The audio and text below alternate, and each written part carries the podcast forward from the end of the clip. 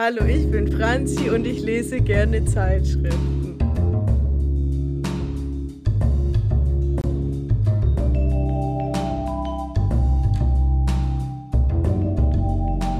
Hallo und herzlich willkommen, liebe Hörerinnen und Hörer, zu einer neuen Folge von Blattgekriegt, dem Print-Podcast. Ich bin Franzi und ich führe euch heute durch, eine, durch unsere Weihnachtsfolge. Was ist Blattgetrickt, der Print-Podcast? Die meisten von euch wissen es hoffentlich mittlerweile, aber damit ihr es euren Freunden auch gut erklären könnt, wenn ihr uns weiterempfehlt, hier nochmal kurz die Info. Wir sind der Podcast, der sich mit Magazinen, Zeitungen und Zeitschriften auseinandersetzt, die man vielleicht schon oft gesehen hat oder auch noch nie gesehen hat und äh, oft auch noch nie in der Hand hatte. Wir schauen also in Blätter rein die äh, in Bahnhofskiosken und an anderen Verkaufsstellen zu finden sind und stellen uns die Frage, ist Print wirklich tot? Schauen wir mal, wie wir das heute im Laufe der heutigen Folge diskutieren können. Bei mir als Unterstützung sind dabei Philipp. Servus. Hi. Hallo Philipp. Und auch der Tobi. Hallo. Hallo Tobi. Ja, Hallo, ähm, ich habe es gerade schon angekündigt. Äh, genau, ich habe es gerade schon erwähnt, heute ist die Weihnachtsfolge. Nach einer sehr gemütlichen Novemberfolge, in der wir uns schon eingestimmt haben ähm, auf eine hügelige Weihnachtszeit, kommt heute eine Folge, mit der wir uns mal noch mal ein bisschen weiter in diesem Themenfeld Wohnen auseinandersetzen wollen. Mehr will ich gar nicht verraten. In der heutigen Weihnachtsfolge will ich dem Thema Wohnen mal aus einer anderen Perspektive nochmal begegnen. Aber bevor wir uns wirklich mit dem Inhalt des Magazins beschäftigen, um das es heute bei mir gehen soll, eine kleine Einstiegsfrage an euch beide. Nämlich so mal eine kleine Ideensammlung. Wo kauft ihr eigentlich so eure Zeitschriften? So als Beispiel nennen wir oft Kiosk und Bahnhof. Aber was fällt euch sonst noch so ein? Mal so ein bisschen eine Sammlung, bitte. Naja, entweder Abo und es kommt direkt in mein Haus geliefert oder ja, gut, Buchhandlung, das geht alles in eins, oder? Zeitschriftenhandlung, Buchhandlung. Ob ja, das jetzt am Bahnhof ja. ist. Ja, aber Bahnhofskiosk ist schon ja, okay, also Ja, ich finde, das ist schon ein Unterschied, ja. Dann halt, naja, Thalia oder andere Buchhandlungen okay. als noch weiteres. Gibt es noch irgendeinen anderen Ort, an dem ihr jemals eine Zeitschrift gekauft habt? Ich habe schon mal eine Zeitschrift gekauft ähm, bei so. Es gibt ja irgendwie, heißt ja überall anders, aber zum Beispiel Stadtfeger oder so, also so äh, Zeitschriften von wohnungslosen Menschen. Also ja. Ja. Genau. Tobi, genau darauf will ich tatsächlich hinaus, auf eine Straßenzeitung. Denn genau ja. das habe ich euch nämlich heute zu Weihnachten mitgebracht, um mal ein Thema in den Fokus zurück, das bei unserem, äh, unserer letzten Diskussion zum Thema Wohnen ein bisschen zu kurz kommen ist. Ich bin auf die Straße gegangen, jetzt auch nicht zum ersten Mal, sondern mache ich sonst auch öfter mal. Aber diesmal habe ich mal bewusst die Dezemberausgabe der Straßenzeitung hier in Bonn, nämlich die 50-50 gekauft und habe euch die mitgebracht und würde da gern mal mit euch reinschauen, was da so drin steht und was eigentlich so eine Straßenzeitung ist. So. Cool, ey. Richtig cool. Ich bin gerade ein bisschen froh, dass ich noch nicht angefangen habe, für die nächste ähm, Ausgabe zu recherchieren, weil ich hatte tatsächlich auf meinem Zettel, äh, auf meinem Ideenzettel stehen, hier die Straßenzeitung in Heidenheim zu machen. Aber mal gucken, vielleicht mache ich das dann erst ja. in einem Jahr oder so. Ja, lass dir noch ein bisschen Zeit. Aber ich bin damit, gespannt. Geil, äh, ey. Cool. Ja, ja, es war tatsächlich äh, gar nicht so einfach. Normalerweise laufe ich einfach durch die Stadt und irgendwann begegnet mir jemand und ich, oder meistens auch der gleiche, und ich kauf's bei dem und ausgerechnet dieses Mal, als ich wirklich aktiv auf der Suche war, bin ich jetzt ein paar Tage lang sehr verzweifelt durch die Stadt gerannt und habe den immer verpasst. Und als ich den armen Verkäufer dann von Weitem auf der anderen Seite des Markts gesehen habe, bin ich wie verrückt auf ihn zugerannt. Ich glaube, der dachte, was kommt da für eine Irre?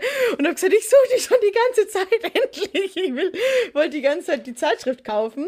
Ja, ich weiß nicht, das kommt wahrscheinlich ein bisschen auf die Größe der Stadt an, aber in Bonn kennt man natürlich die Menschen, die das verkaufen oder zumindest äh, kennt man die Gesichter und sind dann letzten Endes, weil die sich ja immer ungefähr an den gleichen Stellen aufhalten, meistens die gleichen Personen, bei denen ich die kaufe der Verkäufer, bei dem ich sie gekauft habe, das ist äh, einer, den ich schon seit vier Jahren ziemlich äh, oft getroffen habe. Und am Anfang hat der immer Zeitungen verkauft. Und zwar nicht die, die Straßenzeitung, sondern der kam oft in Restaurants, wenn man draußen saß, hat er angesprochen, dass er Zeitungen dabei hat, ob jemand eine kaufen will. Und wenn man dann gesagt hat, ja, hat er dann äh, ganz zerknirscht gesagt, ich muss leider zugeben, das ist eine Gratiszeitung, die liegen überall in den Geschäften, also die können sich auch gratis holen. Und da habe ich dann angefangen, trotzdem immer bei ihm welche zu kaufen, weil ich ihn dann einfach nett fand. Und irgendwann hat er diesen Ausweis gehabt als Straßenverkäufer und seitdem ist er ähm, der Straßenverkäufer, der mir die 50-50 verkauft. Und genau, auch diesmal war es der. Leider weiß ich seinen Namen ehrlich gesagt nicht. Also, 50-50. Das heißt aber, ja. Das heißt aber, du hast die schon öfter gelesen? Ich habe die schon. War es jetzt die erste Ausgabe, die du mal so richtig? Nee, ich habe die schon öfter gelesen. Also wenn ich die kaufe, dann lese ich die auch. Ähm, ich hatte tatsächlich früher in meiner, an meinem früheren Wohnort, da bin ich immer, wenn ich von der Arbeit heimgegangen bin, an einem Verkäufer vorbeigelaufen und habe die dann immer gekauft. Einmal im Monat erscheint die. Und jetzt in meiner jetzigen Wohnung begegne ich denen einfach, wie man jetzt diesmal wieder gesehen hat, nicht so oft. Und deswegen hatte ich ein paar Monate jetzt auch immer mal wieder ausgesetzt und nicht mehr so regelmäßig. Aber das war jetzt nicht das erste Mal, dass ich sie gekauft habe. Aber das erste Mal zugegebenermaßen, dass ich sie so bewusst mal systematisch durchgegangen bin, muss ich sagen. Was wisst ihr denn zum Thema Straßenzeitungen? Vielleicht mal ein bisschen grundsätzlich, was das überhaupt ist, diese ganze, dieses ganze Konzept. Boah, also richtig wenig habe ich jetzt auch gemerkt, als ich zum ersten Mal so drüber angefangen habe, drüber nachzudenken. Ich kenne halt äh, früher so, ähm, wenn man als Kind äh, in die Stadt zum Einkaufen nach Nürnberg gefahren ist, da war so die erste Berührung damit. Okay, dann kennt man halt das als Bild, dass es da diese ähm, Verkäufer gibt. Und hier in Heidenheim, kleine schwäbische äh, Kleinstadt, 50.000 ist eine Kleinstadt, oder? Gibt es halt auch den einen ähm, Verkäufer, der das des Öfteren in der Fußgängerzone verkauft. Ähm, das nennt sich hier Trottoir und ich habe lange erst mal gedacht, das wäre irgendwie ein Heidenheimer Ding. Hier ist es aber anscheinend, die wird in Stuttgart gemacht und dann in mehreren schwäbischen Städten verkauft. Also das ist nicht so ein Ding, dass es dann wirklich nur in der einen Stadt ähm, die Zeitung gibt. Das ist tatsächlich mit der 50-50 genauso, aber Tobi? Ja, also ich kenne es, ich in meiner Erinnerung irgendwie, ich glaube, jede, also ich glaube, meistens habe ich die entweder in Nürnberg, in Jena oder in Berlin gekauft. Äh, und da sind die, glaube ich, immer stadtgebunden, soweit ich das weiß, weil da ging es auch immer tatsächlich irgendwie um Stadtthemen mhm. oder so Interviews mit ja, irgendwelchen PolitikerInnen oder äh, Obdachloseninitiativen oder ich weiß nicht. Oder ich glaube, was mir auch immer aufgefallen sind, irgendwie Gerichte für mhm. unter 3 mhm. Euro kochen oder sowas. Ähm, mhm. Ja. Ja, es ist äh, tatsächlich beides ähm, möglich und eigentlich offensichtlich tendiert es mehr ein bisschen genau zu diesem Modell, das jetzt auch der Philipp kennt und das jetzt hier in Bonn auch ähnlich ist. 50-50 kommt eigentlich aus Düsseldorf im Düsseldorfer mhm. Raum erstmal entstanden. Äh, mittlerweile gibt es auch in Köln und Bonn und auch sogar noch ein paar anderen Städten wie Essen und so. Und bei der 50-50 ist es zum Beispiel so, dass dann einfach so ein Lokalteil mehr oder weniger ist. Wisst ihr, ähm, wie die alle heißen, so? Nur um mal ein paar Na Namen zu nennen. Nürnberg war der Straßenkreuzer, oder? Ja, ich, irgendwo, irgendwo gibt es noch Stadtbilder. Ja, also in der Recherche bin ich auch über ähm, Hinz und Kunz, das glaube ich das in Hamburg, wenn mhm. ich mich jetzt richtig erinnere, über mhm. meine Recherche. Das älteste übrigens, vielleicht um das noch schnell äh, einzuwerfen, ist der sogenannte Draußenseiter. Das ist in Köln ein, ah, okay. ähm, Stra eine Straßenzeitung. Aha. Seit den 90er Jahren gibt es Straßenzeitungen. Äh, zuerst in Amerika und England und dann kurz drauf, aber ist auch eben der Draußenseiter als erste Straßenzeitung in Deutschland in Köln erschienen. Und wann? 1995. Ah ja, okay. Genau, also gibt es eigentlich noch gar nicht, noch nicht so lange diese Projekte. Gut, naja, 25 Jahre, ja.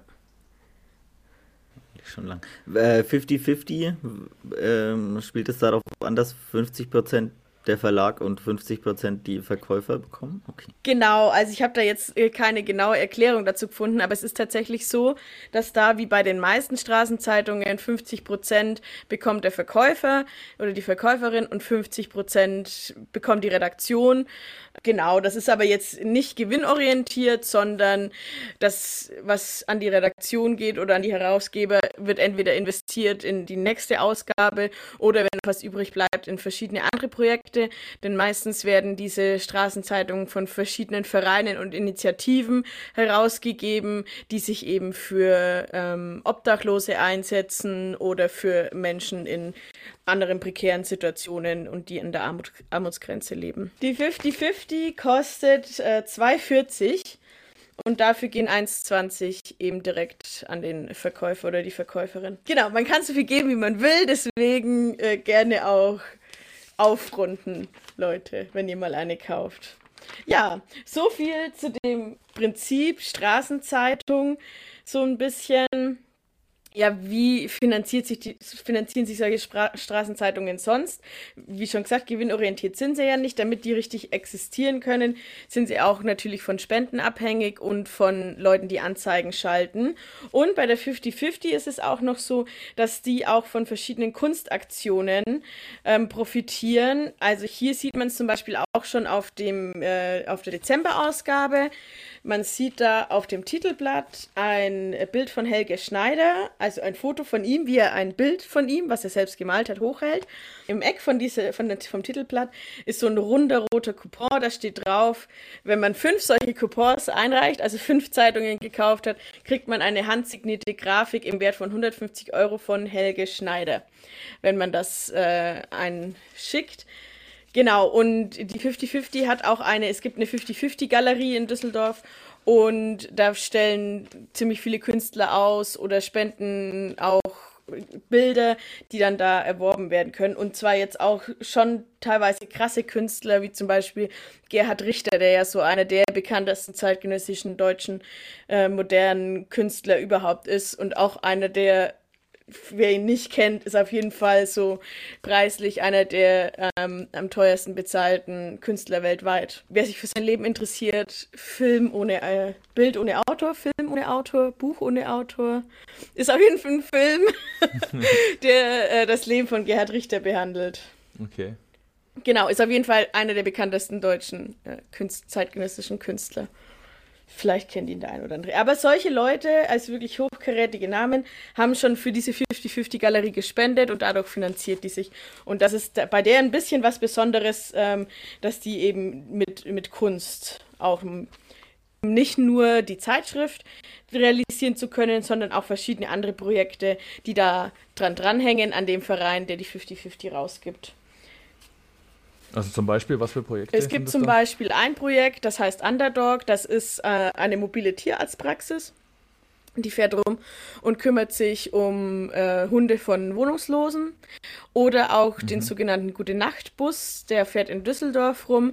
Das ist so eine Art mobiles Wohnzimmer, wo die Leute Verpflegung aufwärmen, vor allem nachts vorbeikommen können und der gerade im Winter eben eine wichtige Anlaufstelle ist, wenn es kalt wird. Und auch Schlafzeug, also Isomatten oder Decken und so weiter ausgibt für die mhm, Leute. Das okay. sind so, so nur mal ein Beispiel zu nennen. Es gibt noch mehrere Projekte, die die fördern, aber das führt jetzt, glaube ich, zu weit, die alle vorzustellen. Ja, was ist die Idee von so einer Straßenzeitung? Man kann sich ein bisschen denken, aber was ist so euer Verständnis davon? Warum gibt es sowas? Ja, in erster Linie gibt es eine Straßenzeitung, weil es Obdachlosigkeit gibt, oder? Also, ich meine, natürlich im zweiten Schritt, weil es irgendwelche Initiativen irgendwann mal gegeben hat, die sich überlegt haben, keine Ahnung, Initiativen zu finanzieren oder Menschen ein Auskommen zu gewähren, die ob obdachlos Könnte man vielleicht sind. auch sagen, dass es auch ja. ein bisschen um Sichtbarkeit geht? Ja, genau. Das sind auf jeden Fall so die, die Themen, die auch in der Zeitschrift immer wieder genannt werden. Zum einen die Sichtbarkeit, ähm, um auch die Perspektive von wohnungslosen und armen Menschen in den Fokus zu rücken und auch deren Geschichten zu erzählen, was ja oft in äh, größeren Zeitungen äh, nicht behandelt wird oder hinten überfällt. Also was sind die Probleme mit den Obdachlosen, sich äh, auch in ihrem Alltag oder in der Stadt, in der wir ja auch leben, auseinandersetzen, an denen wir täglich vorbeilaufen und keine Ahnung haben, dass es ein Problem ist, solche Geschichten.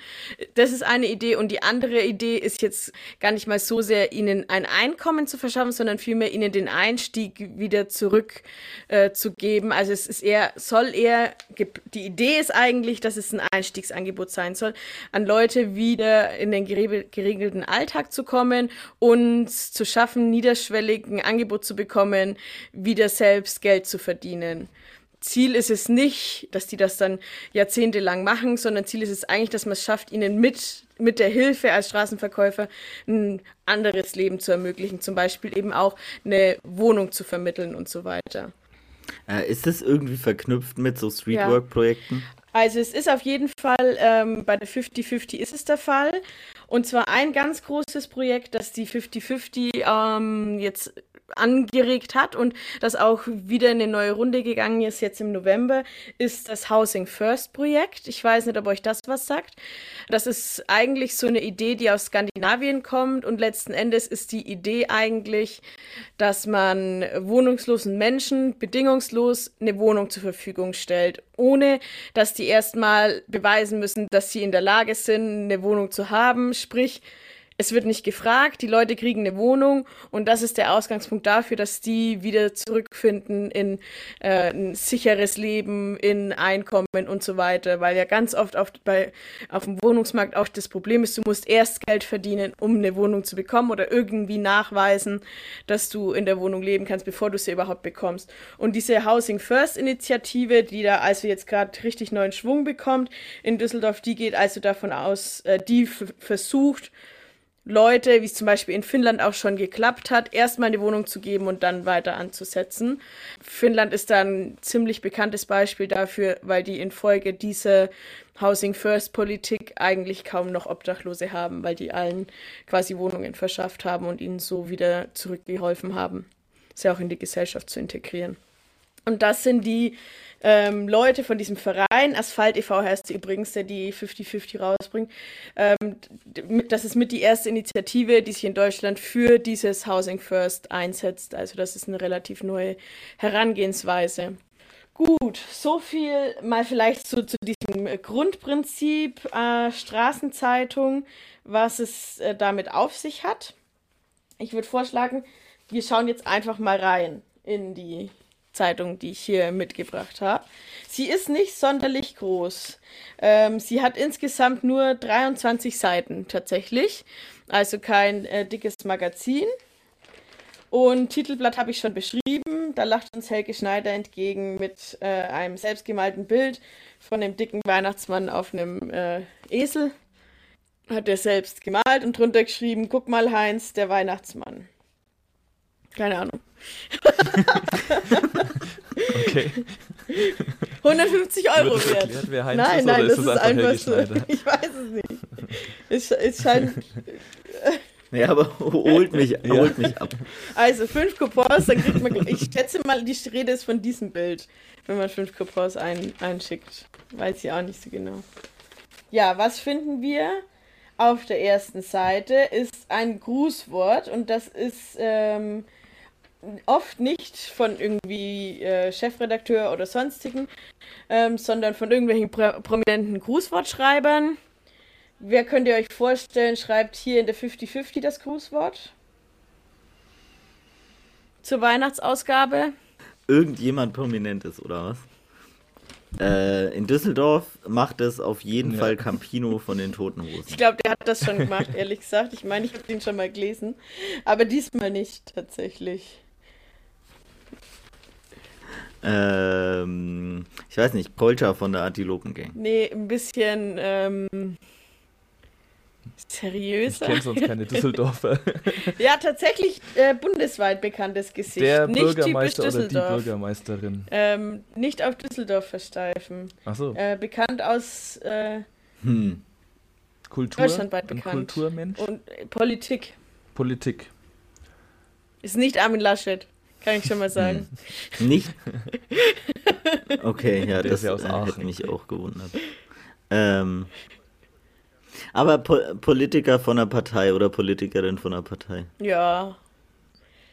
ja, Angela doch, weiß Merkel. ich schon, aber weiß Kennt ich ihr die nicht. Fast. Ich löse es mal auf. Es ist Frank-Walter Sch Nein, nein, Scheiße. nein, nein. Ich, Ich habe es eh gehört. nicht gehört, Jetzt was du gesagt hast.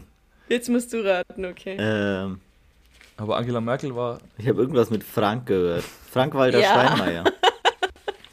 Wirklich? Das Grußwort ist von Frank-Walter Steinmeier.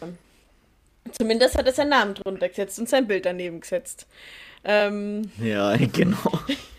Was schreibt er ähm, denn? und ja, er, was schreibt er? Ähm, er stellt sich die Frage, warum man ein Straßenmagazin kauft und erklärt, warum man es kaufen sollte, nämlich neben dem Lesevergnügen und den Informationen auch vor allem die Tatsache, dass dieses Straßenmagazin eine zusätzliche Erkenntnis uns beschert und den Blickwinkel auf die Städte, in denen wir leben, ändern und uns neue Perspektiven verschaffen.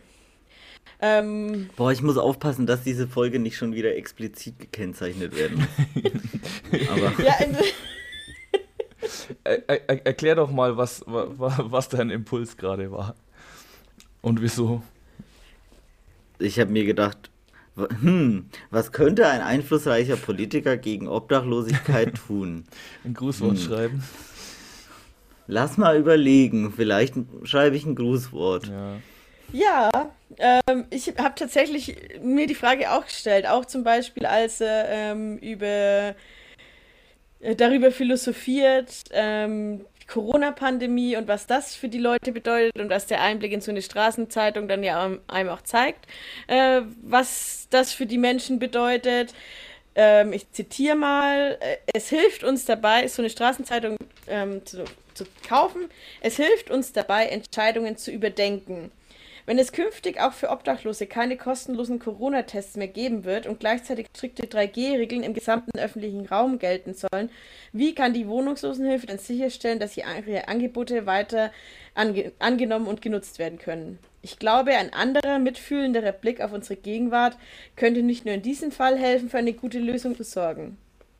Deswegen gerät er uns die Perspektive zu wechseln. Das ist so ein Gelaber, ne? Ja, ist es leider.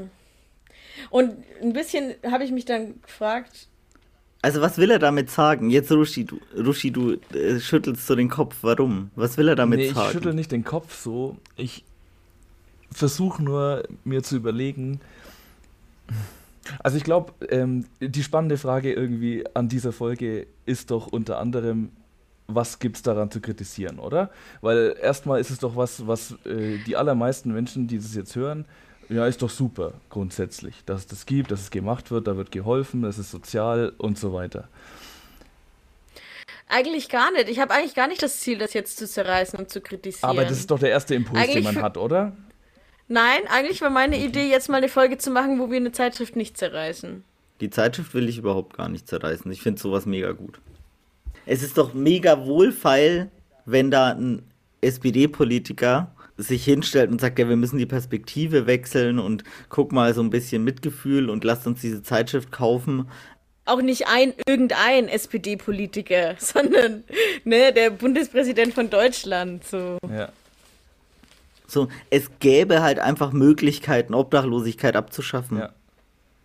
Also wie wohlfeil ist es, wenn sich jemand hinstellt und sagt, wir müssen da einen Blick drauf richten, aber die Politik, die er vertritt, keine Lösung dafür anbietet. Jetzt geht Frank-Walter Steinmeier her und sagt, er ist Bundespräsident und macht keine Politik, sondern ist repräsentativ. Ja, sauber, dann könnte er zumindest sagen, schaut mal, wie scheiße ihr Städte, es gibt immer noch. Obdachlosigkeit. Ja. Was weiß ich, Ja. auf welcher Ebene das. Na, es müsste auf allen Ebenen irgendwie gäbe es Möglichkeiten, keine Ahnung, bundesweiter Mietendeckel, was weiß ich, Ko- Kommuneninitiativen, Streetwork. Also ich glaube, es ist klar, dass es sicherlich mehr Möglichkeiten gibt. als ein Grußwort. Aber das macht die Zeitschrift ja nicht schlecht. Nee, das macht die Zeitschrift nicht schlecht.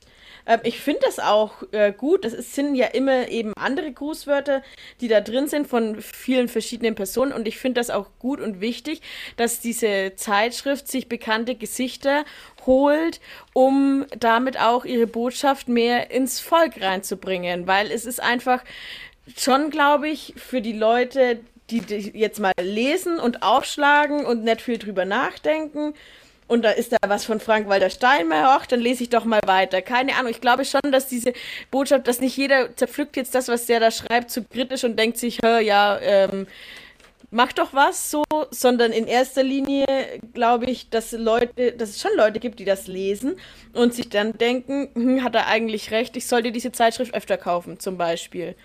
Und aber Deswegen das ist so ein bisschen der Punkt, oder? Das ist ja auch nicht die Lösung. Die Lösung ist ja nicht, indem wir alle mehr äh, Obdachlosenzeitungen kaufen. Nein, das ist Sondern, überhaupt dass wir nicht die, die Politik Lösung. ändern im besten Fall. Das ist überhaupt nicht die Lösung, aber die Politik änderst du, indem mehr Leute wollen, dass die Politik geändert wird. Und die Leute wollen, dass die Politik geändert ist, wenn sie sich mit dem Thema auseinandersetzen. Und solange die Leute einfach nur an Obdachlosen vorbeilaufen und in die andere Richtung schauen, wenn die ihnen entgegenkommen, hat kein Mensch, der nicht obdachlos ist, ein Interesse daran, die Situation zu ändern. Mhm. Und das ist ja die Idee dieser Zeitschrift. Die ist ja eben nicht Obdachlosigkeit abzuschaffen, weil das kann die Zeitschrift dann nicht, sondern die ist, den Leuten deutlich zu machen, was ist Obdachlosigkeit, was bedeutet das für die Menschen, was für Menschen sind obdachlos, damit dieses Vorurteil, das ja viele Menschen haben, auch abgeschafft wird. Ja, keine Ahnung, Leute, die obdachlos sind, die wollen es ja nicht anders, die kein, oder die sind selbst sind selber schuld, weil sie irgendwie süchtig sind oder was so, sondern dem will das ja entgegenwirken. Und ich finde, es dockt voll an so einem an so einem allgemeinen Bewusstsein an, dass die Leute ja auch nichts arbeiten, sondern nur rumlungern. Also ich finde dieses Bewusstsein scheiße, aber trotzdem dockt es daran an ja. und sagt so, hier, die machen ja was, die haben irgendwie eine Aufgabe und das anerkennen erstmal viele Menschen, dass äh, daran Leute was machen. Ja. Mhm. Aber macht das jetzt gut oder schlecht? Ja, das wäre jetzt auch meine Frage. Manifestiert das diese diese Vorstellung jetzt nur? So, ist das jetzt eigentlich ein Problem, dass Leute Obdachlose nur akzeptieren, wenn sie Obdachlosenzeitschriften verkaufen? Weil dann quasi dieses Vorurteil, das die Leute haben, dass Obdachlose faul ist, das ist dann der Beweis, dass es nett sind. Also das sind dann, ich sag's jetzt in Anführungszeichen, ganz provokativ, sind das jetzt die guten mhm. Obdachlosen, die Obdachlosenzeitschrift verkaufen? Ist das das Bild, das man hat? Das, das ist, glaube ich, nicht das Bild, das die vermitteln wollen, aber das ist natürlich ein Risiko, das es schon gibt, oder? Das Gegenargument, was man jetzt bringen könnte, ist, dass, äh, vermute ich jetzt einfach mal, kannst du ja vielleicht auch was dazu sagen, die Handelnden oder die Menschen, die vorkommen in den Zeitungen, sind ja dann eben nicht nur die guten Obdachlosen in Anführungszeichen, die auf der Straße stehen und Zeitungen verkaufen, sondern halt auch einfach tatsächlich reale Themen aus dem Alltag dieser Menschen. Oder? Ja. Das würde ich nämlich auch sagen. Also es ist blöd, dass es dieses Bewusstsein gibt, dass Leute was ja. tun müssen, damit deren Menschenwürde ja. anerkannt wird.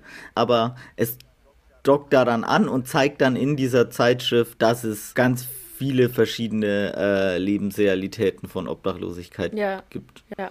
Und um das zu zeigen, finde ich es voll gut, dass es so eine Plattform gibt, wie solche Zeitschriften mhm. eben. Ja.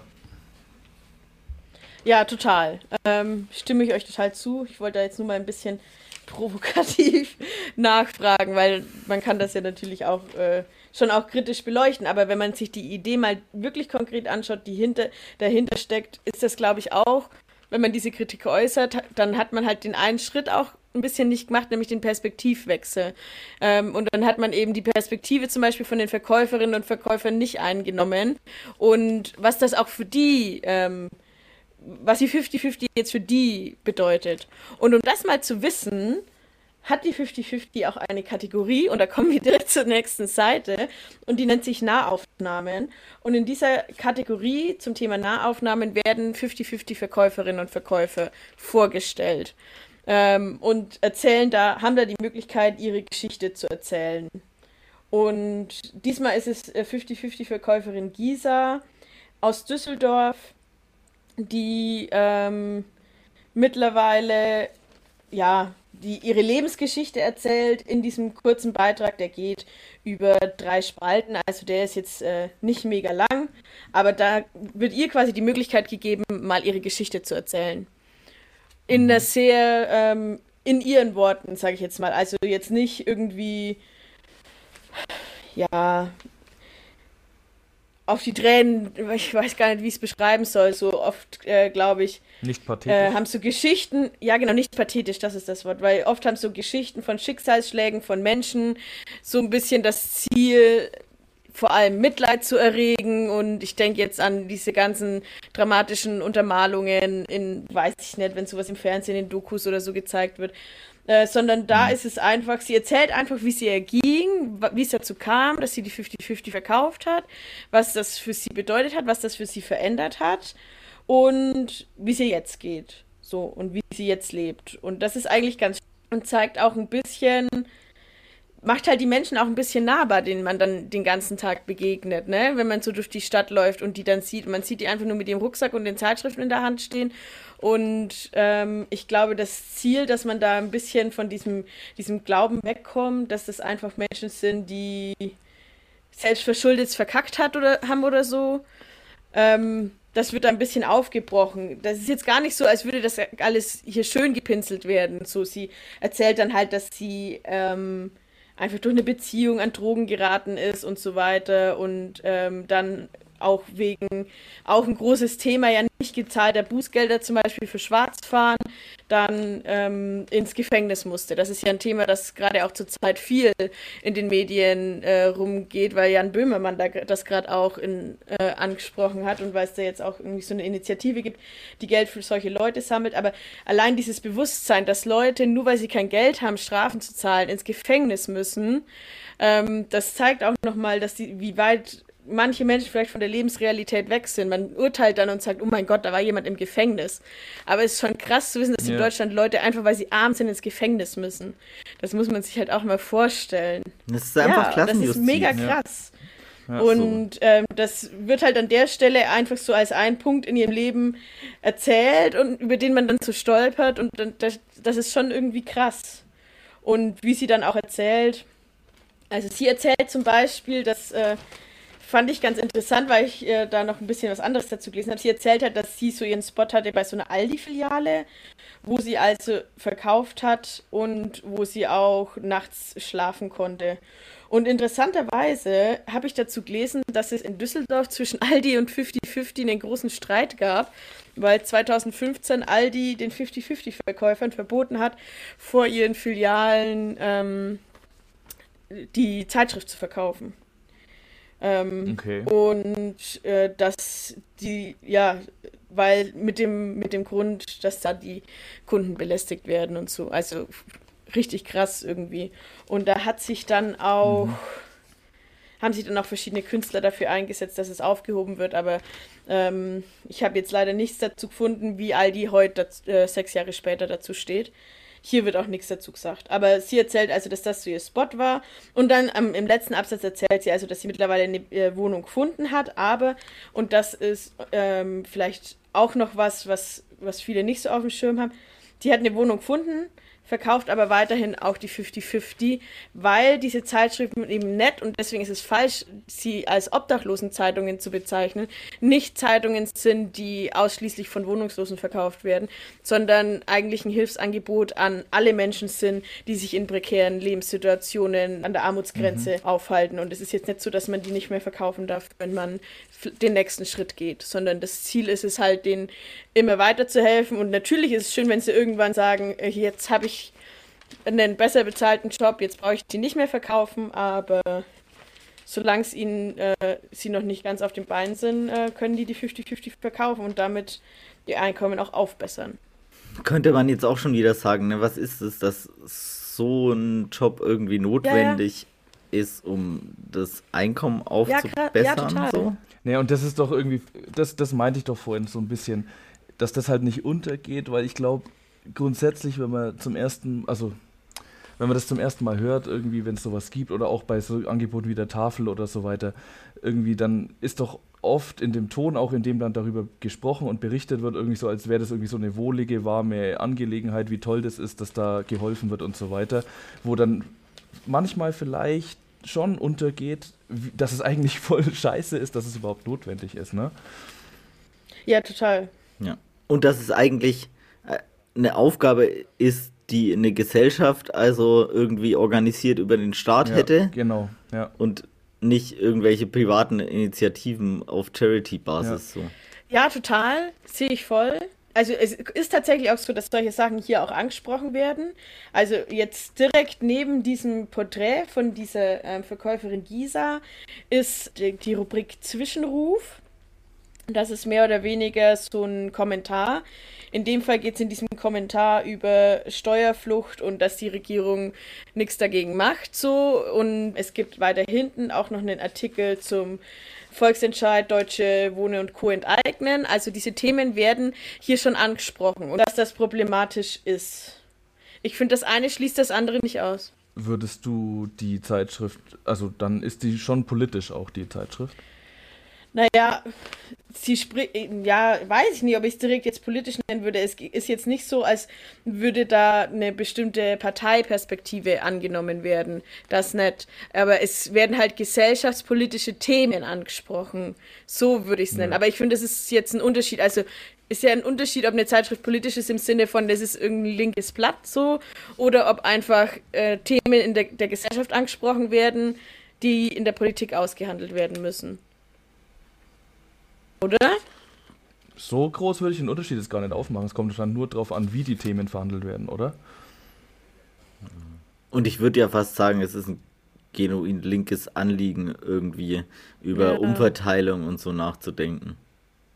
Ja, also ich meine, du kannst ja, du kannst ja so eine Zeitschrift nicht machen, ohne was Politisches zu sagen, weil sonst musst du dir ja genau das vorwerfen lassen, was, was, was der Philipp sagt, nämlich ähm, ja. eben den Vorwurf machen lassen, dass ähm, man das jetzt als Ersatz für Sozialpolitik macht, so eine Zeitschrift. Ne? Deswegen ist es, glaube ich, auch wichtig, dass äh, ja. solche Kommentare da drin sind und deswegen sind sie auch drin. Ja, wir blättern mal weiter. Das Thema Weihnachten ist natürlich äh, präsent. Der nächste Artikel ist dann zum Thema Weihnachtsgeschichte. Da erzählt dann ein ähm, Autor, Hans-Jörg Schneider. Kennt ihr den? Nee. Ich kannte den tatsächlich auch nicht, aber er ist offensichtlich ein Schweizer Bestseller-Autor. Also äh, gerade eine Neuerscheinung, okay. offensichtlich ein bekannter Autor, aber ehrlich gesagt glaube ich es gibt es viele. gibt auch so genau. viele Autoren. Also, ähm, ja, Tatsache ist, diese Weihnachtsgeschichte ist halt also äh, eine Geschichte von ihm, wie er mal Weihnachten in London gefeiert hat, äh, unter Obdachlosen. Und das ist jetzt aber keine Geschichte, die, die von der Redaktion geschrieben wurde oder so, sondern die wurde quasi zur Verfügung gestellt von dem Verlag, in dem sein Buch erschienen ist. Und das ist auch bei manchen Artikeln. Später kommt auch noch ein Interview, in dem das auch so ist. Ähm, es ist halt oft so, dass ähm, natürlich die Redaktion selber jetzt nicht viel Geld hat und auch nicht aus vielen Personen besteht, da oft nicht äh, im Sinne von Textspenden, die in den, äh, die Texte einfließen, die hier veröffentlicht werden. Arbeiten in der Redaktion äh, von so einer Zeitung Obdachlose oder Menschen in prekären Situationen oder wer schreibt da eigentlich und wer arbeitet da und wer lektoriert? Also Layout. Soweit ich es gefunden habe, sind die Leute, die da äh, in der Redaktion arbeiten, ähm, entweder frei angestellte Autoren oder ähm, Sozialarbeiter und Engagierte in diesem Verein. Es sind tatsächlich nicht die Obdachlosen selbst, die schreiben oder die Verkäuferinnen und Verkäufer oder zumindest nicht in vielen Fällen. So, die sind nicht ständige. Es gibt wohl verschiedene Konzepte, das habe ich nämlich auch nachgelesen. Verschiedene äh, Vereine ziehen das anders auf. Es gibt, meine ich, das war glaube ich auch in Köln, noch eine anderen Stra andere Straßenzeitung, die zum Beispiel offene Redaktionssitzungen haben, wo jeder vorbeikommen kann ähm, und sich einbringen kann. Das ist sehr unterschiedlich. Und soweit ich weiß, ist es hier tatsächlich ähm, nicht von Obdachlosen geschrieben, sondern von Sozialarbeitern und so weiter. Genau, weil das fände ich eigentlich schon auch nochmal wichtig, dass man irgendwie so Obdachloseninitiativen damit einbezieht und vielleicht auch so eine Organisierung oder ja. zumindest so eine Vernetzung damit stärkt. Und denen auch die Möglichkeit gibt, da persönlich zu Wort zu kommen. Genau, und dass daraus irgendwie ein politisches Anliegen mhm. werden kann oder wird. Oder so. Werden solche Zeitungen von öffentlichen Geldern irgendwie unterstützt? Ich habe hier nichts Konkretes gefunden. Ich hab, glaube deswegen nicht. Und ich habe sogar von einem ein Interview gelesen von einem Münchner Straßenmagazin, Bliss heißt es, glaube ich, die bewusst sagen, sie äh, nehmen keine öffentlichen Gelder, weil sie unabhängig sein wollen. Mhm. Und ich habe das Gefühl, dass das bei den meisten so ist. Der erste Impuls war jetzt so, hey, was soll das, warum wird sowas nicht unterstützt, bla bla bla, aber eigentlich beim Thema Presse, Zeitung vielleicht nicht das Blödste. Ja, also in dem Fall, hier habe ich auf jeden Fall nichts gefunden, dass irgendwelche öffentlichen Gelder damit reinfließen.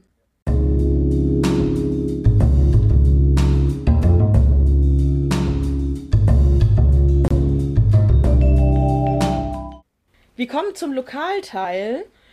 Und auch der Lokalteil hier in Bonn hat sich mit einer Person beschäftigt, hier aus Bonn, die hier in Bonn lebt. Und zwar widmet sich der Artikel zum Thema Bonn der etwas, einer etwas anderen Stadtführung. Ich weiß nicht, wie es bei euch ist. Ich habe das schon mitbekommen, dass es das in Bonn neuerdings gibt. Und diese Initiative gab es wohl vorher auch schon in Düsseldorf. Das sind Stadtführungen, die von Obdachlosen oder ehemals Obdachlosen durchgeführt werden. Die also die Stadtführerinnen und Stadtführer sind und den Leuten dann auf dem Weg durch die Stadt zeigen, was für Orte, welche Bedeutung für Wohnungslose haben, wo man sich trifft, wo was passiert. So. Die Autorin hat da zum einen eine Führung mitgemacht und ist mit der dann auch eben ins Gespräch gekommen und hat sich von der das so erzählen lassen. Und das ist wohl ein Projekt, das hier in Bonn erst seit April diesen Jahres äh, gibt es das. Und zwar haben das äh, zwei Studierende, Medizinstudierende, ins Leben geführt, das heißt Stadtstreifen. Und die haben also diese, ja, ich sag mal, Stadtführungsagentur gegründet. Bisher gibt es tatsächlich nur eine Stadtführerin, nämlich die, die hier im Artikel vorgestellt wird, aber die sind eben auf der Suche auch nach mehreren, die sich da engagieren wollen. Und damit will man also auch versuchen, ein bisschen den Blick zu erweitern und auch, ja, die Leute, die Stadt, die eigene Stadt auch ein bisschen auf eine andere Perspektive kennenzulernen. So Sachen wie zum Beispiel Schlaforte und so ist ja ein ganz großes Thema, werden da behandelt. Also da geht es zum Beispiel auch viel drum ähm, in der Bonner U-Bahn, dass man da zwar schlafen kann, aber dass da zum einen erst spät, man sich erst spät hinlegen kann und dass sowohl sehr früh morgens kommen dann die Leute von der SWB und wecken die mhm. Obdachlosen aus und auf und schmeißen sie raus so. Das ist ja in manchen anderen äh, Städten sogar noch extremer, weil in manchen anderen Städten ja die sogar zugesperrt werden und die Obdachlosen wirklich radikal rausgeschmissen werden über Nacht. Das sind so die Themen, mit, von denen man eigentlich so im Alltag gar nicht so viel mitbekommt und die deswegen gut sind, wenn man mal drüber spricht. Das liest sich bestimmt auch nochmal anders, wenn man die Orte kennt. Ja, so, mit, ne? ja klar. Ja, ja. Ich finde es äh, voll spannend, dass es sowas gibt und voll gut, dass es sowas gibt, äh, so Stadtführungen, wo man so Orte sichtbar macht, wo ja Obdachlosigkeit stattfindet und gerade auch solche, solche Dinge problematisiert, wie ähm, an welchen Orten werden eigentlich Leute rausgeworfen und so. Gleichzeitig, finde ich, liegt da so ein bisschen eine Gefahr drin, dass man erstens so ein voyeuristisches Ding von, mhm. von Leuten befriedigt. Also, hey, wir lassen uns jetzt von einer echten, authentischen Obdachlosen die äh, Obdachlosenplätze mhm. zeigen. Ja. Also das zum einen. Also so, so, so ein Ding, wir sind eh so weit weg davon, dass es eigentlich nur noch so einen voyeuristischen Grusel irgendwie hervorruft und überhaupt gar nicht, also überhaupt gar nicht zum Andenken, äh, zum, zum Nachdenken anregt. Und zum zweiten, so was, so ein bisschen was Romantisierendes hat, so, ne? Also keine Ahnung, wir sind jetzt da an einem Ort und da treffen sich immer die Obdachlosen und das ist voll die Community mhm. und es ist voll schön irgendwie und wir sehen die jetzt da so und da gibt es ein ganz, ein ganz eigenes äh, Leben oder so. Ich finde, und dadurch so ein bisschen aus dem Blick gerät, dass es eigentlich große Scheiße ist, dass es das mhm. gibt. Ja, ja, voll. Ich denke, es könnte in beide Richtungen gehen, oder?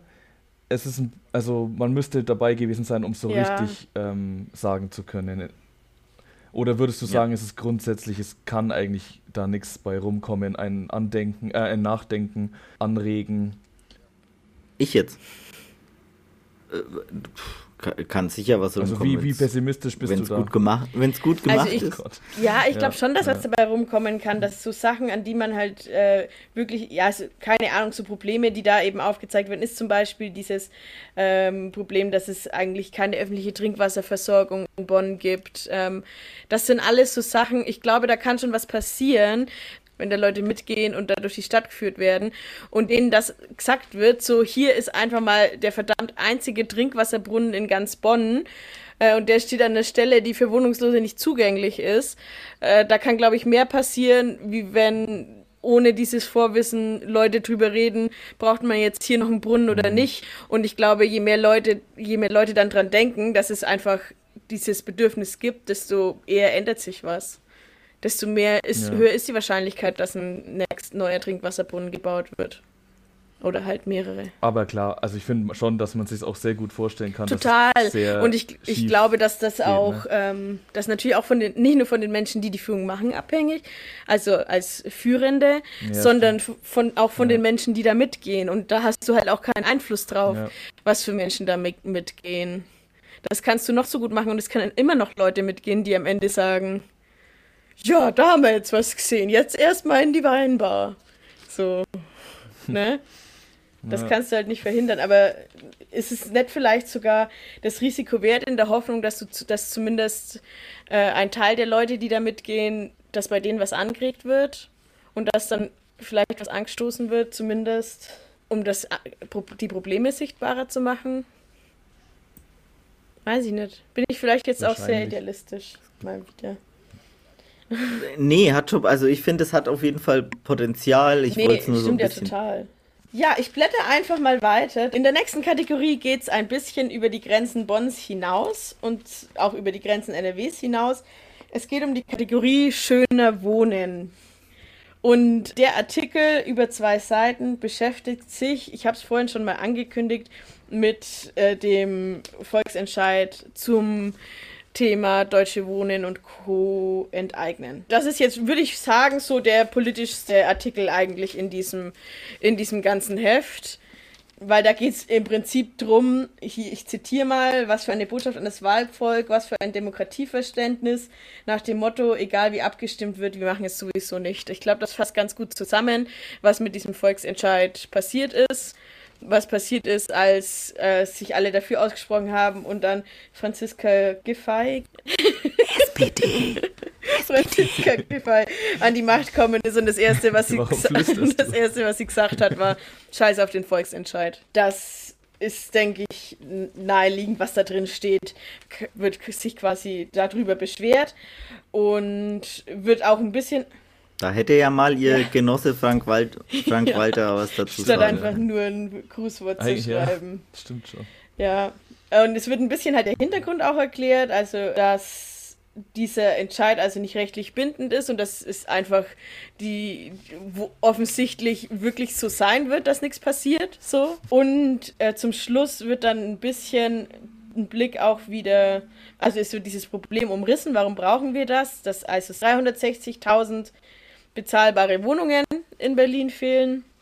Und dann wird der Blick nach Wien äh, geworfen und das Projekt der 50-50 damit in äh, Verbindung gebracht, nämlich dieses Housing First Projekt, so ein Lösungsvorschlag, der natürlich nicht, nicht mal ansatzweise in der Nähe einer Umsetzung ist. So, ähm, ne? Mhm. Genau, aber das ist, also da lassen sie ein bisschen mal ihrem, ihrem Ärger Luft, so würde ich jetzt mal behaupten. Ja. Ist da dieses äh, Wiener Konzept ein bisschen näher beschrieben? Ähm, etwa 40 Prozent des gesamten Wohnungsbestandes in der österreichischen Hauptstadt sind sogenannte Gemeindewohnungen. Hinzu kommen etwa 20 Prozent Genossenschaftswohnungen, beide Segmente mit Kaltmieten von etwa 7 Euro pro Quadratmeter. Ergebnis von über 100 Jahren konsequente, konsequentem sozialen Wohnungsbau. Ist in dieser Form einzigartig in Europa. Mehr steht da nicht. Was in der Alpenrepublik geht, sollte auch in Deutschland machbar sein. So, mal einfach als Erklärung. Ja. Ja, gut, also das ist ja schon äh, auch äh, ein deutlicher Ton, auch politisch. Ja, Ton, auf jeden oder? Fall. Ja. Ja. ja. Genau. Doch. Finde ich auch. Gut. Ja. ja. Also gut, dann das ist die Frage vielleicht beantwortet, ob das Blatt politisch ist oder nicht. Ja, weiter geht's dann mit einem Themenwechsel. Äh, ist immer abwechselnd ein Artikel zu, zu irgendwas, was, äh, was Wohnungslose oder, oder soziale Situationen in Deutschland betrifft. Und dann kommt immer ein Weihnachtsartikel. Jetzt ist es der Weihnachtsmann. Kleiner Abriss. Wo kommt der Weihnachtsmann eigentlich her? Wer hat ihn erfunden? So ganz nette historische Geschichte. Und dann der letzte Artikel, den ich euch noch vorstellen will, ist dann noch ein Interview und zwar mit Herrn Professor Andreas Lobhüdepohl. Der ist Berater der Deutschen Bischofskonferenz und Mitglied des 24-köpfigen Deutschen Ethikrats. Und der wird mehr oder weniger ein bisschen dazu interviewt, ja, ich sag mal, wie wir mit Menschen, mit, mit wohnungslosen Menschen umgehen sollen. Ich glaube, das ist eine Frage, die sich viele Leute stellen, die diese Zeitschrift kaufen. Deswegen fand ich das äh, gar nicht schlecht, weil ich glaube, dass viele, dass es viele Leute gibt, die sich in der Lebensrealität äh, befinden, die weit weg ist von der Lebensrealität von Wohnungslosen, die einfach gar nicht wissen, wie sie reagieren sollen, wenn welche kommen, weil sie einfach überfordert sind, damit sich jetzt mit, mit deren Leben auseinanderzusetzen. Und das führt, glaube ich, auch oft dazu, dass diese Grenzen noch größer werden. Und ich glaube, dass das auch Leute sind, die, die oft vielleicht mit dann so eine Zeitschrift kaufen und dann sich denken, ich kaufe jetzt die Zeitschrift und dann äh, damit ist mein, mein Werk getan. Und deswegen, glaube ich, sind das auch die Menschen, die so ein Interview vielleicht anspricht und die da auch ein bisschen Erklärung bekommen. Eine Frage, die gestellt wird, ist, ist und da kommen wir jetzt zu diesem Thema, das wir schon angesprochen haben, sind jetzt die, die die 50-50 verkaufen, gute Obdachlose in Anführungszeichen, ist selbst verschuldet, zum Beispiel durch Alkoholismus, Spielzucht etc., selbstverschuldete Obdachlosigkeit anders zu bewerten als unverschuldete ähm, Obdachlosigkeit, wie zum Beispiel Krankheit, Scheidung etc.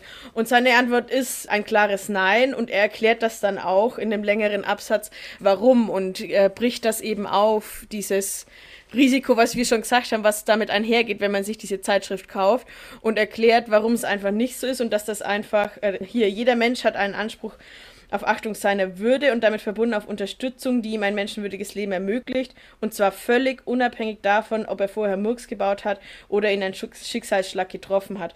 Und distanziert sich also von dieser Haltung so, dass, dass man nur Mitleid mit denen, die es unverhofft getroffen hat, Mitleid haben äh, kann. Und die anderen kann man so von sich wegschieben und das geht einen nichts an, so. Sondern ähm, bringt das, das Thema ähm, gesellschaftliche Verantwortung auch noch ein bisschen mit rein. Bringt wenig das Thema politische Verantwortung mit rein, muss man äh, dazu auch sagen. Ähm, aber er hm. beantwortet vor allem. Chancen und Grenzen von so Theologen irgendwie. Ja, ja, ja also ich meine, er ist halt. Guter er Punkt, ist ja. äh, promovierter Theologe, er ist, äh, er spricht über Ethik und Moral und das ist das Thema, dem er sich widmet und so. Äh, es geht auch nicht, also er liefert jetzt keine Lösungsvorschläge direkt, sondern eigentlich Handreichungen, wie man mit der jetzigen Situation umgeht, wo wir wieder bei den Kritikpunkten sind, die ihr ja vorher auch schon genannt habt. Ich finde es mhm. trotzdem eigentlich nicht schlecht, weil ich finde, dass er gut klar auf den Punkt bringt, manche Vorurteile, die, glaube ich, auch Menschen, die diese Zeitschrift lesen haben, die sich denken, wie ich gerade schon gesagt habe, sie denken, sie, ich, jetzt habe ich doch was Gutes gemacht, jetzt habe ich doch meine Karma-Punkte gesammelt. Und ich glaube schon, dass nach diesem Interview manche von denen schon denken, ja, okay, vielleicht bin ich jetzt doch, habe ich jetzt doch, kann ich doch mehr tun. Zum Beispiel eben nicht wegschauen, wenn, wenn man auf Obdachlose trifft, da dieses typische einfach in die andere Richtung schauen, sondern einfach ein bisschen die als Menschen wahrnehmen. Das ist sein Thema ein bisschen. Wie verhaltet ihr euch selber, wenn jemand in der Fußgängerzone bettelt oder so?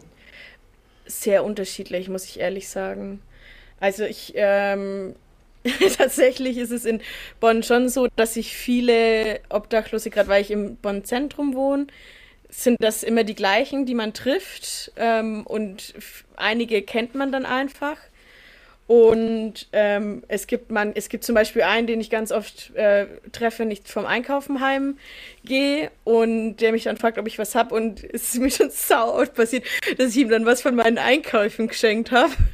Und äh, deswegen, der kennt mich, ich kenne ihn so. Ähm, und äh, ich fühle mich jetzt auch nicht von mhm. ihm belästigt, so wenn er kommt. Wenn ich was habe, gebe ich ihm was, aber ich gebe tatsächlich, ich gebe schon ab und zu mal Geld, aber das ist, ich will gar nicht sagen personenabhängig, sondern eher launenabhängig. Ich merke schon selber, wenn ich schlechte Laune habe und gestresst bin, ähm, dann bin ich auch jemand, der oft einfach vorbeigeht und hofft, dass niemand ihn anspricht, muss ich ganz ehrlich zugeben.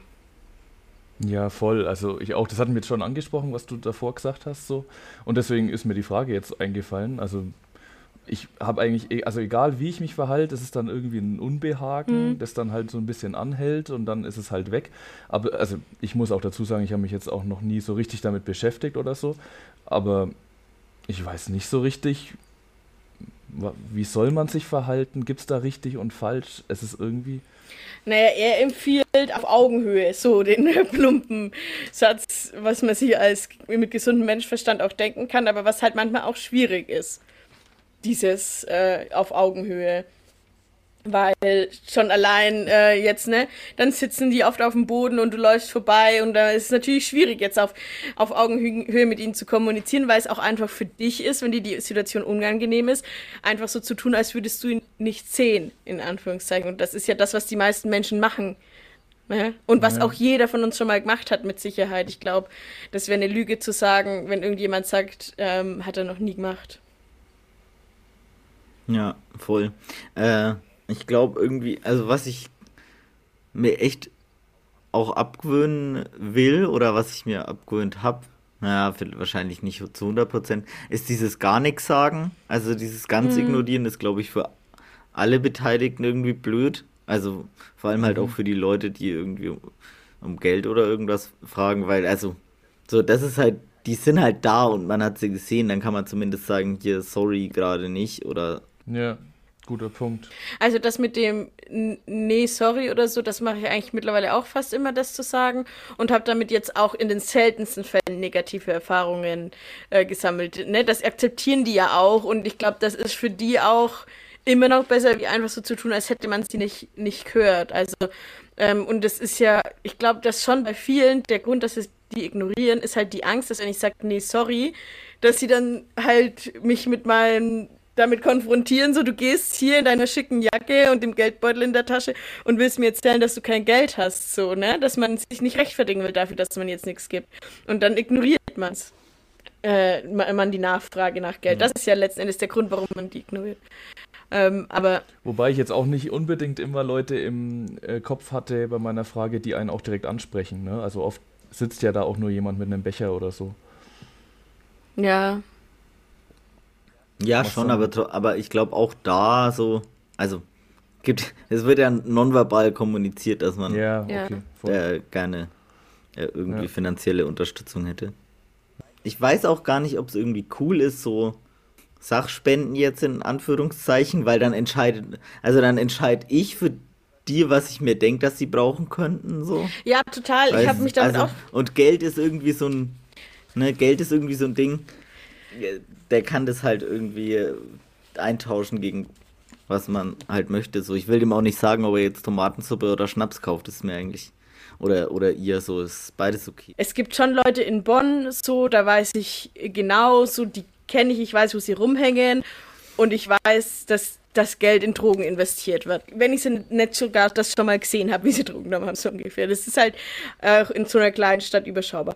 Ähm, und da war ich früher schon so äh, bei, an dem Standpunkt, dass ich mir dachte, ja, okay, wenn ich dem jetzt ähm, das Geld gebe, mache ich ja sein Leben auch nicht besser, weil er kauft sich noch mehr Drogen, wird noch mehr süchtig und scheiße. Und da bin ich aber in den Prozess durchgegangen, dass ich schon zu dem Schluss gekommen bin, so, das sind erwachsene Menschen. Ich habe da keinen Erziehungsauftrag. So, das müssen die entscheiden, was sie mit ihrem Geld machen.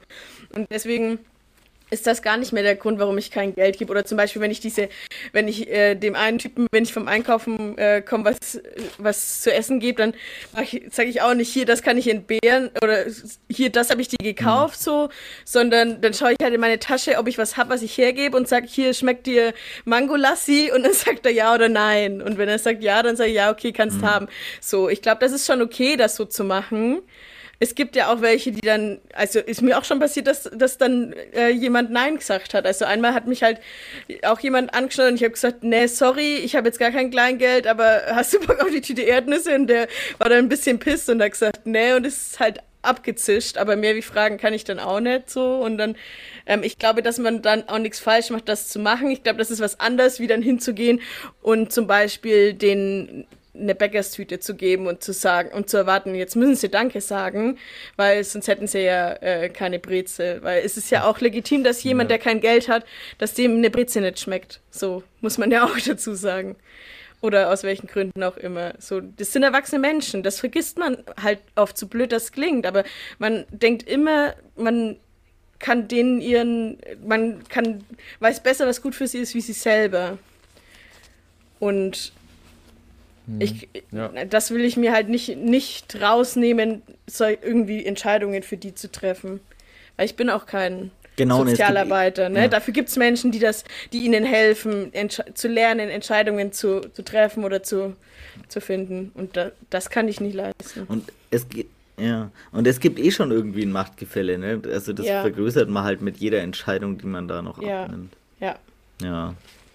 Ach, irgendwie auch seltsam, jetzt so drüber zu reden, irgendwie mit so ja. die Leute da, ne? Total, man ja, ertappt sich ja, ja selber ja. immer wieder dabei, wie man auch in diese Muster, in diese Muster reinfällt. Also, wie wir gerade, jeder von uns muss zugeben, dass er schon schon Obdachlose ignoriert hat oder Menschen, die gebettelt haben, ob, äh, ignoriert hat. Und das ist ja auch nicht schön, das zuzugeben, weil man da irgendwie dann schon merkt, dass man halt, man, manchmal denkt man irgendwie so, man ist so mitfühlend und man kümmert, man macht, man kümmert sich doch um andere, aber man sieht dann halt auch irgendwie, dass es halt so, was machst du die Welt besser, weil du eine Obdachlosenzeitung kaufst? So, das, ne, wenn man das dann mal so selber reflektiert. Also hm. schon, ja, muss man schon vorsichtig sein, dass man nicht in diese Falle tappt, das Gefühl zu haben, man hat sich jetzt mit Karma-Punkten freigekauft. So, ich habe doch jetzt ein. Steht irgendwie ne? auf der richtigen so, Seite. Ich bin eine so. von den Guten, weil ich kaufe die Obdachlosenzeitung. Hm. Ja, keine Ahnung. Also es ist schon schwierig und es ist auch, finde ich, jeder muss da, ich glaube, jeder muss da sein, seinen eigenen Weg damit finden, wie er damit umgeht. Ähm, aber ich glaube, es ist nicht schlecht, wenn man auf der Überlegung, wie man, welchen Weg man einschlägt, ab und zu mal die Perspektive wechselt und wenn es nur ist, indem man eine Straßenzeitung kauft, um sich mal irgendwie Sachen bewusst zu machen, an die man so vielleicht einfach nicht denkt bei seiner Entscheidungsfindung. Das ist ein guter Punkt, ja. ja. Eigentlich auch voll der gute Abschluss. Ja. Aber ich weiß nicht, ob nee, du weißt. Ich, ich dachte mir auch gerade, das ist eine geniale Zusammenfassung. ich bin tatsächlich auch schon beim Abschluss. Das war der letzte Artikel, den ich euch sagen wollte. Ähm, wir kommen zum Ende. Ich bin bei Seite 23 angelangt. Ähm, Nochmal ein kurzer Exkurs in ein Thema, das wir auch kurz angeschnitten haben, nämlich die Zahl des Monats ist 58.004. Das ist ähm, sind die Häftlinge, die gerade äh, im Gefängnis in Deutschland sitzen. Und ein, groß, ein nicht unbeträchtlicher Teil davon eben, weil er Geldstrafen nicht bezahlt hat und deswegen ähm, mehr oder weniger wegen Armut eingesperrt ist. Das sind ähm, jährlich, viele von ihnen steht da nur, ja. Aber das ist auch ein Thema, mit dem man sich beschäftigen kann. Ähm, ja, so viel zu 50-50. Ähm, mal die Weihnachtsausgabe genutzt, um äh, ein bisschen äh, was anderes mal in den, in den Blick zu bringen. Dass es auch Menschen gibt, für die Weihnachten nicht Hüge ist. Ist vielleicht auch immer wichtig zu wissen. Ja, schaut mal in eurer Stadt oder in der nächstgelegenen Stadt, je nachdem, wo ihr wohnt. Es gibt mittlerweile deutschlandweit knapp äh, 20 Projekte von Straßenzeitungen, die oft, wie jetzt in Heidenheim oder auch hier in Bonn, mehrere Städte abdecken, manchmal nur einzelne. Es lohnt sich da mal einen Blick drauf zu werfen und sich die Zeitschrift zu kaufen. Und äh, vielleicht echt noch ein Hinweis, so, wenn ihr irgendjemanden zieht, der friert oder so, es gibt normalerweise irgendwie Kältebusse, Kältetaxis. Ähm, nicht wegschauen, sondern irgendwie informieren, dass da jemand ist, weil es gibt, glaube ich, auch eine nicht unerhebliche Anzahl an obdachlosen Menschen, die ähm, im Winter, jetzt wenn es kalt wird, erfrieren und das ist scheiße und das muss nicht sein. Ja, das nur als kleiner Appell zum Schluss. Wir könnten jetzt noch raten, was für Werbung hier drin ist. Aber da es nicht so viel ist, würde ich jetzt an der Stelle tatsächlich einfach mal sagen, noch. machen wir Ideologielevel. Puh, ich finde es schwierig. Also, für mich ist ein klarer Fall. Äh, dem Frank Walter will ich halt schon noch so zwei, drei reindrücken. fürs Grußwort. Wir können einfach nur fürs Grußwort. Alles andere war okay. Schließe ich mich an. Bin ich d'accord. Ja. Okay. Oder Tobi? Bist du noch eine Zahl? Was, habt, was, was hast denn du gesagt? Auch zwei oder drei? Nee, ich wollte jetzt. Oder was? Ich habe gesagt, ihr sollt erstmal entscheiden. Ach so, und du hast zwei oder drei? Ich jetzt zwei oder drei. Ja, naja, ich lege mich jetzt fest auf 2,5. Wegen Frank Walter. Ja. Mhm. Ja. Ja, wegen okay. Frank Walter und weil ich mir vielleicht auch vom Theologen dann noch einen politischen Lösungsansatz gewünscht hätte oder so. Ja, das stimmt, ne? Aber ansonsten, ich glaube, ja, also alles, was du jetzt irgendwie äh, vorgestellt hast von der Zeitung, fand ich auf jeden Fall gut. So hätte ja. alles noch Potenzial sicher gehabt, irgendwie das mehr noch gesellschaftskritisch aufzu, aufzuladen oder so. Ähm, ja, vielleicht drei, dreieinhalb. Ich wäre auch an der unteren, unteren Range, weiß ich auch nicht, eher vier, drei, vier, weiß nicht. Dann bin ich aber dreieinhalb, komm. Ich, ich hätte es geil gefunden, wenn die noch irgendwie so eine Fußnote zu Frank Walter aus dem Vorwort gemacht hätten. Haben sie nicht. Also bei, bei, bei, ähm, bei Franziska und Deutsche Wohnen und Co. Ja, stimmt. Ja, stimmt. Das wäre echt geil. ja, aber ich glaube, das ist auch nicht der Anspruch. Ich glaube, sie wollten das Ganze. Hm. Sie haben ja auch bei diesem, äh, bei diesem politischen Artikel trotzdem versucht, da sachlich zu bleiben und vor allem auf die Hintergründe und die Problematik einzugehen. Ja. Aber gut, Franzi, vielen, vielen Dank. Ja, danke euch fürs Zuhören war, und Mitmachen. Ja, war wieder sehr spannend. Ja, und voll gut. Damit wünschen wir drei, glaube ich, euch, unseren Hörerinnen und Hörern, heute am 15. Dezember ein schönes, fröhliches Weihnachtsfest und einen guten Rutsch ins neue Jahr. Und wir hören uns im Januar wieder, im Januar 2022. Und vielleicht gibt es ja eine Überraschungsfolge am ähm, 1. Januar. Vielleicht. Ein nachträgliches Weihnachtsgeschenk. Ihr dürft gespannt sein. Bis dahin, frohes Fest. Schöne Feiertage. Gute Zeit. Tschüss. Ciao. Ciao.